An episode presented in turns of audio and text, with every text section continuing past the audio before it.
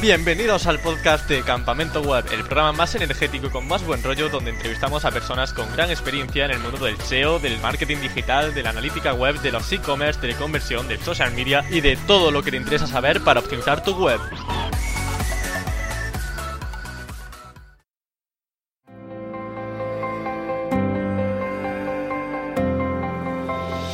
Hoy tengo el placer de entrevistar a Isabel Romero, una copywriter SEO de primera consigue realizar textos atractivos para Google y el usuario de forma que posicionen y además conviertan en venta.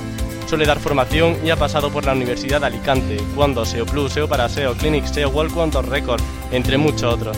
También confiesa hacer una sopa de cebolla exquisita, toca la guitarra y el piano, es cabezona, rompe patos de goma en eventos, cree que es buena gente, yo lo confirmo, y nunca baja la basura. Y además, lo más importante de todo es que a mi madre adoptiva cuando voy a Alicante. Muy buena Isa, ¿qué tal estás? Muy bien, como siempre, aquí con mi hijo adoptivo. Ahí estamos. Bueno, probablemente muy poca gente lo sepa, pero fuiste extra en la última temporada de Juego de Tronos. ¿Eso ha supuesto un cambio en tu vida radical? Sí, sí, radical. Me ayudé en las ofertas de, para aparecer en más series y tal. Lo que pasa que, que yo me debo al marketing digital y, y he tenido que dejar mi faceta de actriz. Bueno, Isa, una primera pregunta para los que nunca hayan escuchado el término de copywriting eh, sería qué diferencia hay entre el copywriting y cualquier otra redacción. Vale, eh, yo siempre suelo poner este ejemplo porque creo que, que, es bastante gráfico y queda bastante bien es el tema de, cómo las diferentes técnicas de escritura venderían un bombón, ¿no? De hecho, creo que tengo una imagen por ahí en mi Twitter. Sí, de hecho, hoy la he visto en Twitter, digo, esta pregunta viene genial para esta imagen. Exacto. Entonces, pues eh, depende de, de cómo lo enfoques. Bueno, primero decir que todas las técnicas de escritura son complementarias entre sí, ¿vale?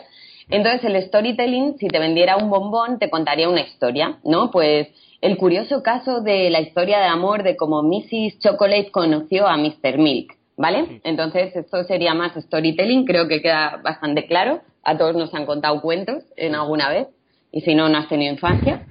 Eh, luego, por ejemplo, tendríamos el branded content. El branded content no te vendería directamente el bombón, sino que eh, hablaría, por ejemplo, de mm, o crearía un portal diferente, ¿no? Si fuera una marca de chocolate, hablando, por ejemplo, de hábitos saludables.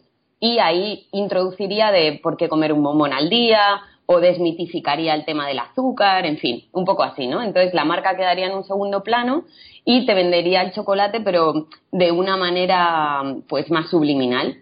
Y luego, por ejemplo, pues tendríamos el marketing de contenidos. El marketing de contenidos lo que haría sería generar contenido de interés eh, para usuarios relacionados con el chocolate. Pues por qué em, tomar un bombón al día es el sustituto del sexo, cómo hacer bombones caseros, ¿vale? Entonces daría información acerca del producto. Y el copywriting al final es la técnica de escritura más directa, la que no distrae al usuario y le lleva directamente a realizar una acción. Entonces el copy te diría, ¿quieres que se te haga la boca agua? Prueba este chocolate o compra ese chocolate, ¿vale? No, no escondería lo que sería el tema de la llamada a la acción, etcétera. Entonces, el copywriting al final es una técnica de escritura persuasiva que lleva y guía al usuario a que realice una acción concreta, pero sin engañar, o sea, persuadir no es engañar, ¿vale? vale. Esto es importante. Vale, pues genial. También en unos minutos hablaremos un poco sobre SEO aplicado a copywriting, porque también es importante no solo saber cómo persuadir, sino también cómo poder posicionar con ese contenido que se redacta. Y, Exacto. Y también, según tu charla, el primer paso para hacer un buen copywriting es conocer a tu usuario objetivo, que hay muchas empresas, por extraño que parezca, que realmente no saben, no conocen realmente a su público. Entonces, ¿cómo debemos definir eh, a ese usuario objetivo? Eh, a ver, hay varias maneras de hacerlo, eh, pero básicamente lo que tienes que hacer es, eh, si no tienes histórico, es más complicado, pero tú tienes que saber muy bien o qué producto vendes o qué servicio y saber qué necesidad puede cubrir. O sea, aquí nos vamos a, al marketing primitivo, ¿vale? A la pirámide de, de Maslow, ¿no? De, de, las necesidades, etcétera. Eso me ha quedado así como muy erudito, ¿verdad? Vale. no, ha quedado muy bien. bueno, pero realmente para hacer un, un, buen estudio se puede usar, por ejemplo, un mapa de empatía. Un mapa de empatía está dentro del modelo Len Startup y consiste en saber quién es tu usuario, qué oye, qué siente, qué escucha, etcétera.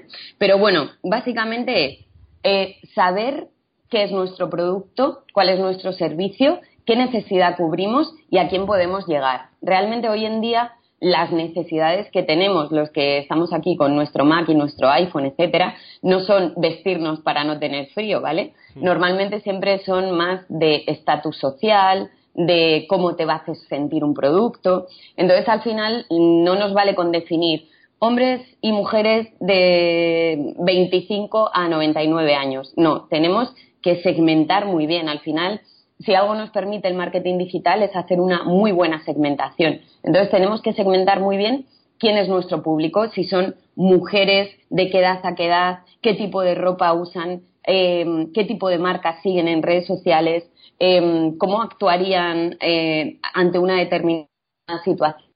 Tenemos que ir más a la parte emocional. Y para hacer ese análisis del usuario, por ejemplo, ¿qué táctica utiliza o realmente la empresa te debe facilitar los datos de cómo es su usuario? ¿Investiga solamente en redes sociales o hay que hacer una labor un poco más avanzada? Claro, a ver, si tienes histórico, mucho más sencillo, ¿no? Porque al final eh, podrías tener muchos más datos de quién es tu cliente ideal. Eh, si la empresa tiene recursos, pues estaría muy bien, por ejemplo, hacer un focus group, es decir, juntar a varias personas para enseñarle tu producto y ver quién reacciona mejor ante este producto en un laboratorio de neuromarketing. Pero vamos a ver, la mayoría de las empresas no tienen esos recursos, obvio. Entonces, eh, las redes sociales, por ejemplo, son una fuente muy buena para captar información. Los foros, em, o sea, realmente hablar con gente que podría ser ese cliente o perfil ideal y que, y que no sean amigos, ¿vale? No sé, pues madres, pues te vas a la puerta del colegio y empiezas ahí a preguntar a las madres, ¿sabes? Cosas así. Y luego tenés muy claro cuál es tu objetivo y, y, cuál es tu producto y tu servicio. ¿Crees en el, en el neuromarketing? Que si creo en el neuromarketing, sí, sí, a pies juntillas. Muy bien. bueno, también eh, quería preguntarte algunos trucos de oro, alguna técnica práctica para mejorar nuestro copy. Al menos en el primer párrafo que siempre se dice que es el más importante porque es donde de verdad el usuario se va a enganchar y va a hacer que siga leyendo el contenido. Hmm, exacto. Bueno, a ver, eh, trucos. Eh, sobre todo lo que hemos comentado en la pregunta anterior. Conocer muy bien para quién escribes. Si no sabes para quién escribes es como matar moscas a cañonazo. ¿Vale? Porque al final mm, te estás dirigiendo a todo el mundo. Evitar frases eh, de relleno, en plan de, pues eso, no sé, imagínate que estás escribiendo el neuromarketing. El neuromarketing se dice que es una ciencia que bla, bla, bla. No, ir directos al grano. O sea, tú en el primer párrafo tienes que captar la atención de tu usuario para que se quede, ¿vale? Lo que sería el método AIDA, ¿no? Atención, interés. Pues el primer párrafo y el título son fundamentales. El SEO es fundamental también, pero eh, se pueden combinar las dos técnicas. No seamos demasiado SEO escritores y empecemos a meter eh, términos semánticamente relacionados nada más empezar, ¿vale? Eh, sino que vamos a captar en ese primer párrafo, en esas primeras dos líneas, la, la atención. ¿Cómo podemos hacer esto? Pues soltando la chicha al principio. ¿Vale? Mucha gente lo que hace es, al principio mete un poco de rollo y luego lo que hace es que va desarrollando la idea. No, al principio tenemos que decir el por qué te tienes que quedar leyendo, ¿vale? Soltar el bombazo. Es como en las películas americanas cuando empiezan así con una super escena de acción y entonces te engancha. Pues esto es así. Lo primero, la chicha. Mm, algo que, o sea, la finalidad o el beneficio que va a obtener nuestro lector por quedarse a leer ese post. Entonces eso activa la curiosidad también y hace que el usuario se quede hasta el final, ¿no? Porque quiere obtener ese beneficio. Em, hay una técnica periodística que se llama la pirámide invertida, que te dice que al principio tienes que hablar de las cinco W, eh, qué, cómo, eh, por qué, cuándo, etcétera. Esto también puede ser un buen método para aplicar y captar la atención, o sea, decir qué, dónde, cómo, cuándo y luego después desarrollar la idea. Vale, genial. Y también en alguna ocasión ha hablado sobre copy positivo y copy negativo. ¿Qué diferencia hay entre ellos? Bueno, a ver, el, aquí estaríamos hablando como de un lenguaje positivo y un lenguaje negativo. Em, a ver, científicamente está demostrado que, las palabras positivas ponen más en predisposición a, a los usuarios a realizar una acción, ¿no? Eh, esto también es algo del neuromarketing. A mayor motivación eh, y menor complejidad, mayor conversión. Entonces, eh, la motivación la podemos activar en una parte con el tema del lenguaje positivo. Y el copy negativo o el lenguaje negativo, eh, y ahora, ahora te doy un ejemplo, pues viene muy bien, por ejemplo, para títulos, eh, encabezados de mail, redes sociales, o sea, para despertar un poco la curiosidad y hacer que el usuario haga clic en, nuestro contenido, por ejemplo. Em, también el copy negativo, la gente que es así un poco disruptiva, mete un poco de caña y, crea polémica, también está demostrado que la gente comenta más, ¿sabes? Sobre todo algo que haga enfadar a la gente hace que comente más y entonces entra ahí en una discusión, en polémica, la gente empieza a escribir comentarios, etcétera. Caso de Risto Mejide, ¿no? Por ejemplo. aunque ahora se ha vuelto un poco más moña desde que está enamorado. Pero bueno. Entonces, eh, copy negativo, pues por ejemplo, para, para títulos. No abras este mail, ¿vale? Esta, si no lo habéis usado nunca en los asuntos de mail, usarlo porque funciona bastante bien. O lo que nunca te contaron de no sé qué, ¿vale? Entonces, al final, todo esto es, es como un copy negativo. No hagas esto, tal.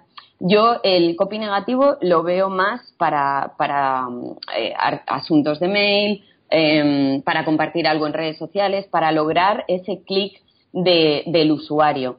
No solo existe el copy negativo, también se puede usar el tema de, de, captar la curiosidad, ¿vale? O sea, no te digo que siempre empleéis títulos negativos cada vez que, que vayáis a compartir algo en redes sociales o enviar un mail, sino que hay que, hay que variar ¿no? y usar diferentes técnicas. Y el copy positivo sí que funciona muy bien dentro de los artículos, antes de realizar una llamada a la acción.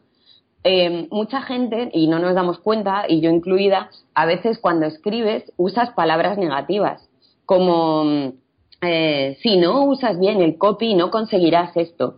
Todas las frases negativas se pueden cambiar a, a positivas. Entonces, por ejemplo, en lugar de poner si no usas bien el copy, eh, no conseguirás esto, lo puedes cambiar a una frase positiva y decir, usando el copy conseguirás esto. ¿Vale? Entonces al final la intencionalidad de la frase cambia totalmente. Vale, genial. Bueno, pues qué buenos consejos nos estás dando aquí. Yo la verdad es que me voy a apuntar todo lo que estás comentando. Y bueno, ¿qué estructura debe tener un post para que el usuario no note que queremos venderle algo? Porque siempre causa rechazo la idea de que está leyendo algo con una intención meramente comercial. Sí, y eh, a ver, eh, cada vez somos más listos y lo que huele a publicidad eh, nos echa para atrás. La sinceridad es un ingrediente fundamental dentro del copy. yo esto lo digo siempre, pero a mí es que me viene súper bien, sobre todo, por ejemplo, para cuando escribo fichas de producto. Si tú te vas a Amazon y ves las reviews de algún producto similar, sobre todo las negativas, a ver, pueden ser fichas de producto o te puedes ir a foros Mm, para ver qué opinan de un determinado servicio, etcétera, o incluso puedes hacer un focus group en un foro y sacar un tema polémico a ver qué opina la gente, ¿no?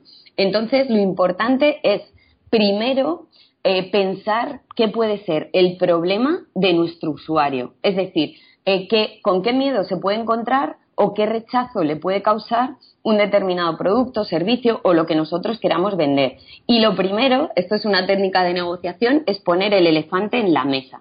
Es decir, habla primero de esa duda, ese miedo, ese problema que puede tener tu servicio, tu, ficha de producto, etcétera, y habla primero de eso. O sea, sé sincero. No sé, por ejemplo, eh, pues te vas a, no sé, vamos a vender biberones, ¿vale? Em, y te vas a buscar ese tipo de biberón a Amazon y entonces pues resulta que en las opiniones negativas te dicen la tetina es muy dura, eh, no se lava bien, tiene muchas piezas. Bueno, pues entonces tú esto lo pones al principio, ¿vale? Y así despejas dudas y estás siendo sincero. La tetina de este producto eh, puede ser muy dura, pero depende de cuáles sean los gustos de tu bebé, papá, papá. Eh, es un biberón anticólicos, por eso lleva muchas piezas para que se lave. En fin, ser sincero. La sinceridad yo creo que es eh, lo mejor que hay. O sea, el copy no pretende engañar, pretende persuadir, pero siempre hablando de, de, de, lo que realmente es, ¿vale? O sea, realmente es empatizar con la persona que te lee. Vale, genial. Entonces nos quitamos ese miedo a contar un poco las desventajas de los productos y nos quedamos con que hay que ser sinceros y completamente transparentes, que es una algo que cada vez se valora más en la empresa y que debemos aplicarlo pues cuanto antes mejor. Sí, por lo general también la empresa en sus páginas web tienen una presentación un poco aburrida contando sus logros, por ejemplo que llevan desde 1847. Entonces, ¿cómo se debe hacer una buena carta de presentación para tu empresa? Es que a mí eso de llevamos desde 1847, a veces eso no es garantía de nada. Lo mismo llevas haciendo churros desde 1847 y es como, vale, muy bien, venga. Eh, pues a ver, aquí otra vez un poco lo mismo, pero al final en una página de quién soy, lo importante no eres tú. O sea, a mí en tu página de quién soy, mm, iba, iba, voy a decirlo más formalmente, a mí en tu página de quién soy eh, no me importa tanto saber quién eres tú. Iba a decirme la pela, pero no puedo decir. bueno, puede decir también. bueno, que me la pela quién seas tú. O sea, porque al final yo lo que quiero saber, los usuarios somos egoístas, no tenemos tiempo y vamos rápido. Yo lo que quiero saber es qué me vas a aportar tú a mí.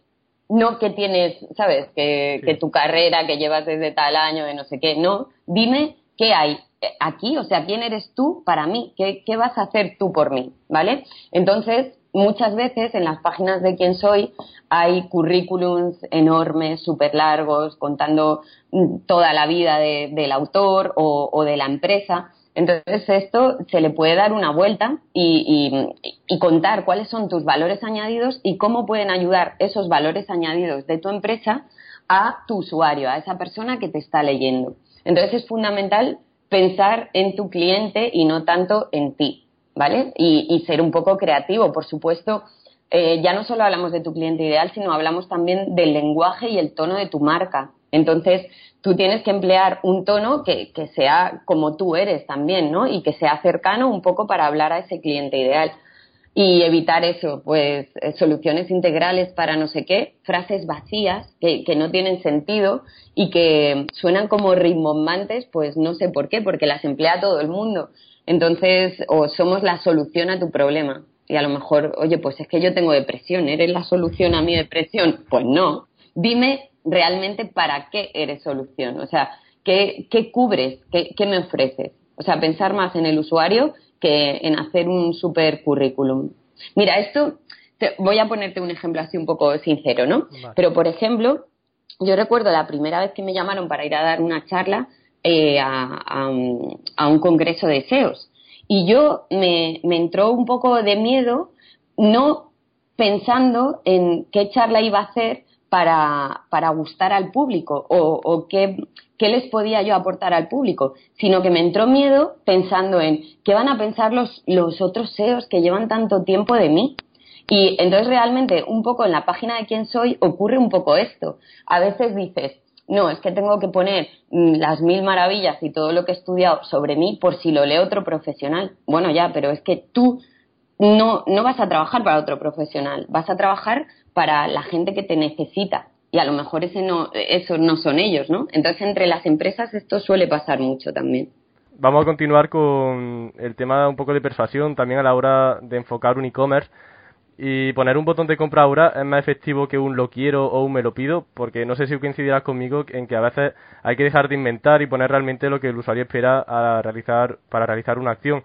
Que sería, por ejemplo, hacer clic en la palabra comprar y no en me lo pido, por ejemplo. Pero creo que no estará muy de acuerdo conmigo hablando de copywriting. No, la verdad que estoy bastante de acuerdo contigo. El copywriting lo que tiene que hacer es guiar al usuario a que reciba la acción, pero la acción no, no hay que esconderla. O sea, eh, comprar es comprar. ¿Sabes? Hmm. Lo que sí que podemos hacer, a ver, eh, cuando un usuario se enfrenta a un proceso de compra, bueno, aquí entra un poco el neuromarketing, ¿vale? Pero las decisiones de compra eh, se toman un poco en la parte del cerebro más primitiva, ¿vale? Que es la que responde a los instintos de eh, sexo, hambre, sed, ¿vale? Entonces es como que ese cerebro primitivo, que se llama reptiliano, se pone en alerta cuando va a comprar, ¿no? Al final eso es, voy a soltar la pasta, entonces es como una amenaza. ¿Qué es lo que tenemos que hacer? Pues antes de ese botón de comprar, poner algún tipo de copy positivo que le dé tranquilidad al usuario, ¿vale? Para que esa tensión baje.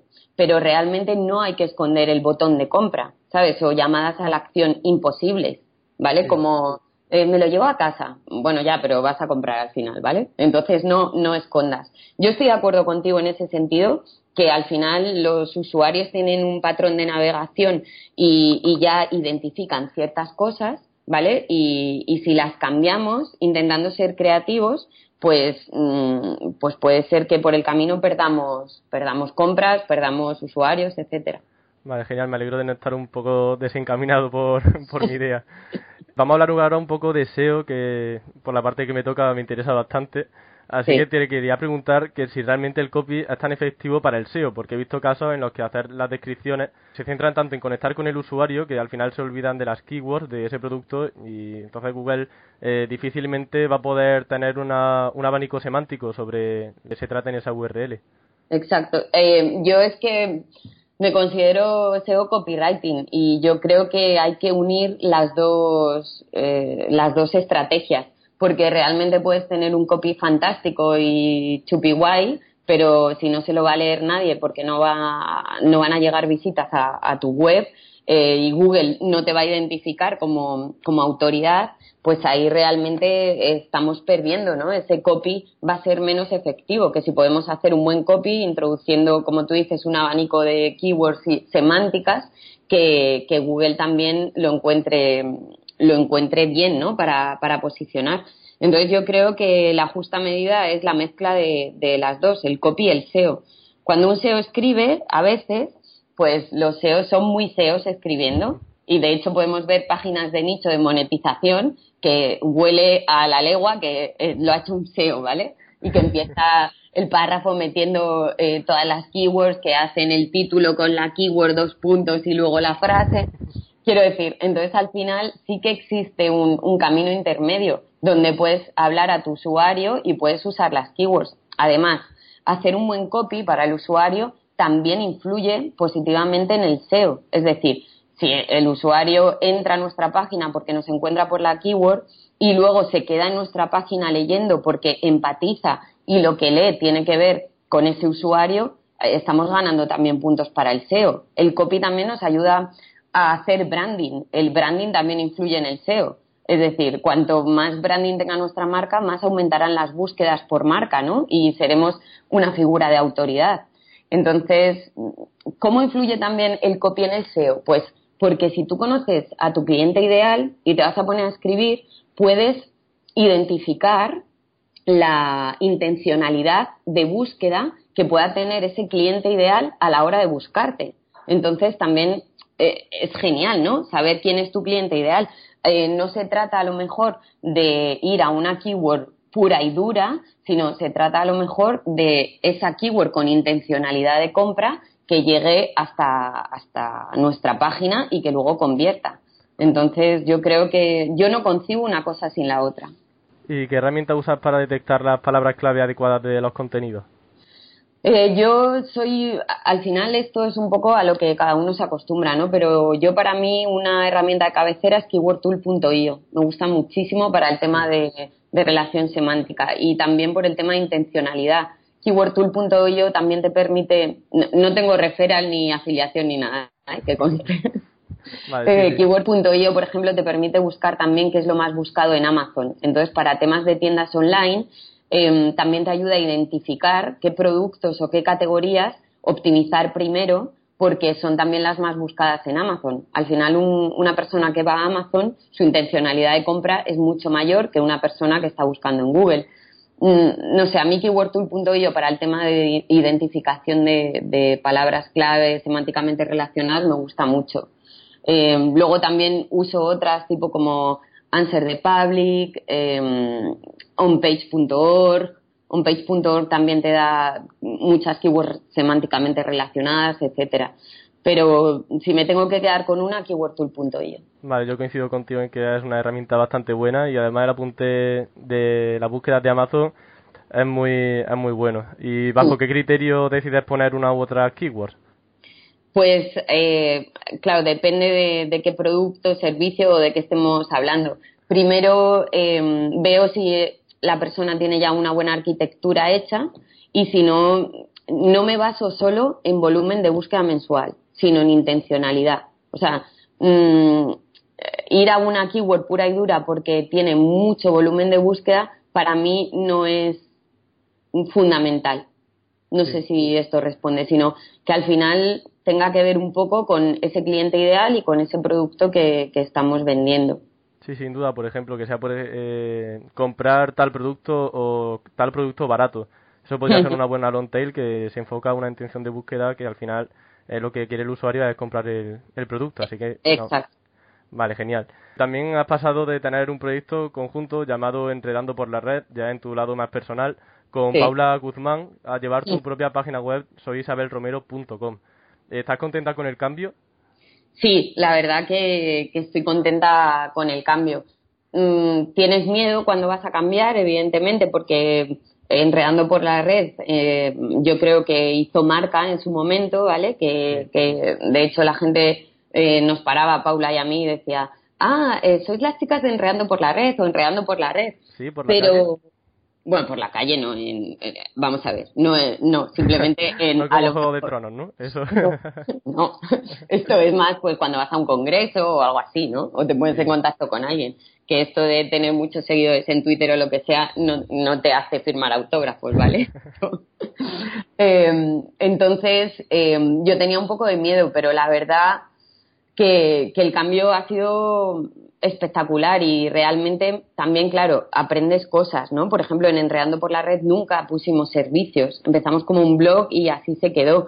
En el momento que tú pones servicios, la gente ya sabe que te puede contratar.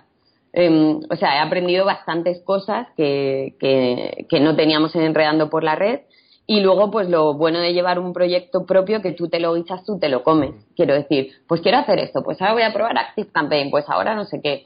Entonces, bueno, el cambio positivo y mi etapa en Enredando por la Red, pues también positiva. O sea, si no hubiera estado en Enredando por la Red, no estaría ahora tampoco aquí. Hmm. Y lo más importante es si tus lectores realmente se han enterado del cambio y alguno que sigue creyendo que sigues por Enredando por la Red. Eh, este es uno de los inconvenientes más importantes a la hora de cambiar de sitio, por ejemplo. Sí, en general, eh, de hecho, cuando, cuando nos separamos, enviamos un mail también a, toda la base de datos de, lectores de Enredando por la Red. Y yo creo que, más o menos sí, a ver, todavía hay gente, porque la página de Enredando por la Red todavía aparecemos Paula y yo, entonces todavía hay gente que me dice, ah, pero estás en Enredando y en Soy Isabel Romero y tal. Pero, pero realmente no, o sea, no sé, no, no he notado algo así como, como que haya lugar a error. Vale, entonces, perfecto y en alguna ocasión se te ha presentado un cliente que realmente tenía un buen copy y has pensado, bueno, ¿y ahora qué le recomiendo yo a este usuario que ya tiene realmente las cosas bien hechas?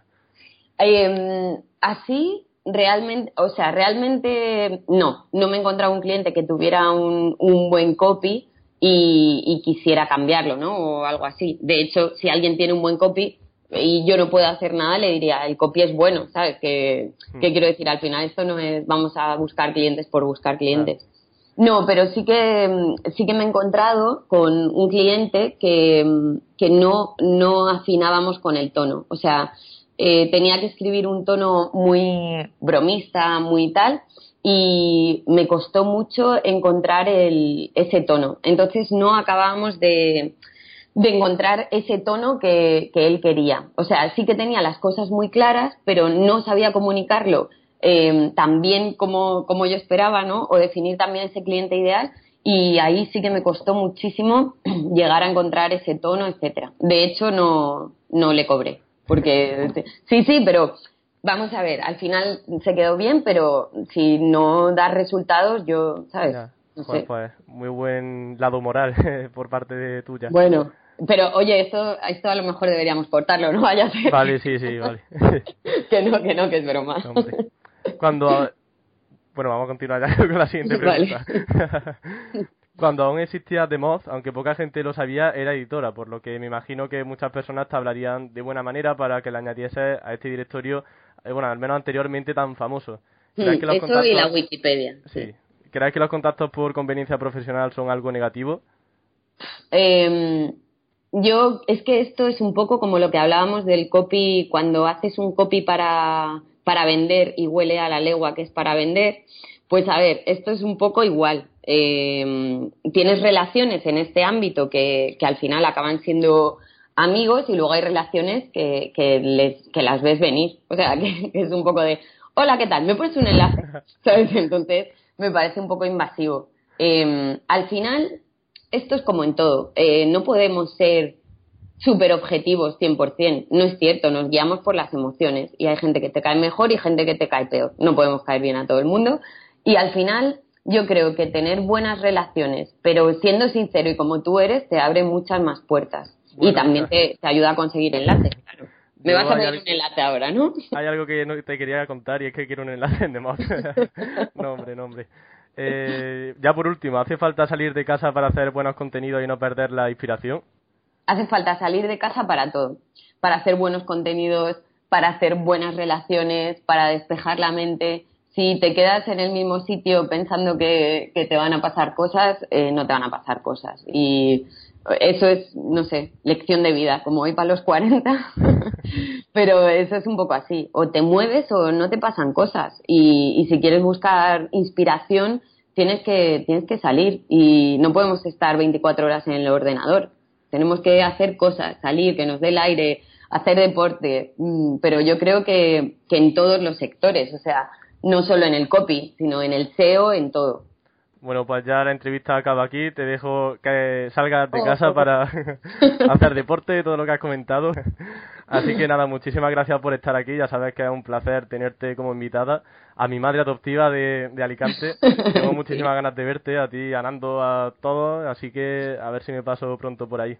Sí, ojalá, que tenemos ganas de achucharte por aquí y ya sabes, aquí me tienes para lo que haga falta. Pues muchísimas gracias, Isa. Un, abrazo, chao. Bien, ¿no? sí, me ha encantado y además trucos muy, muy buenos.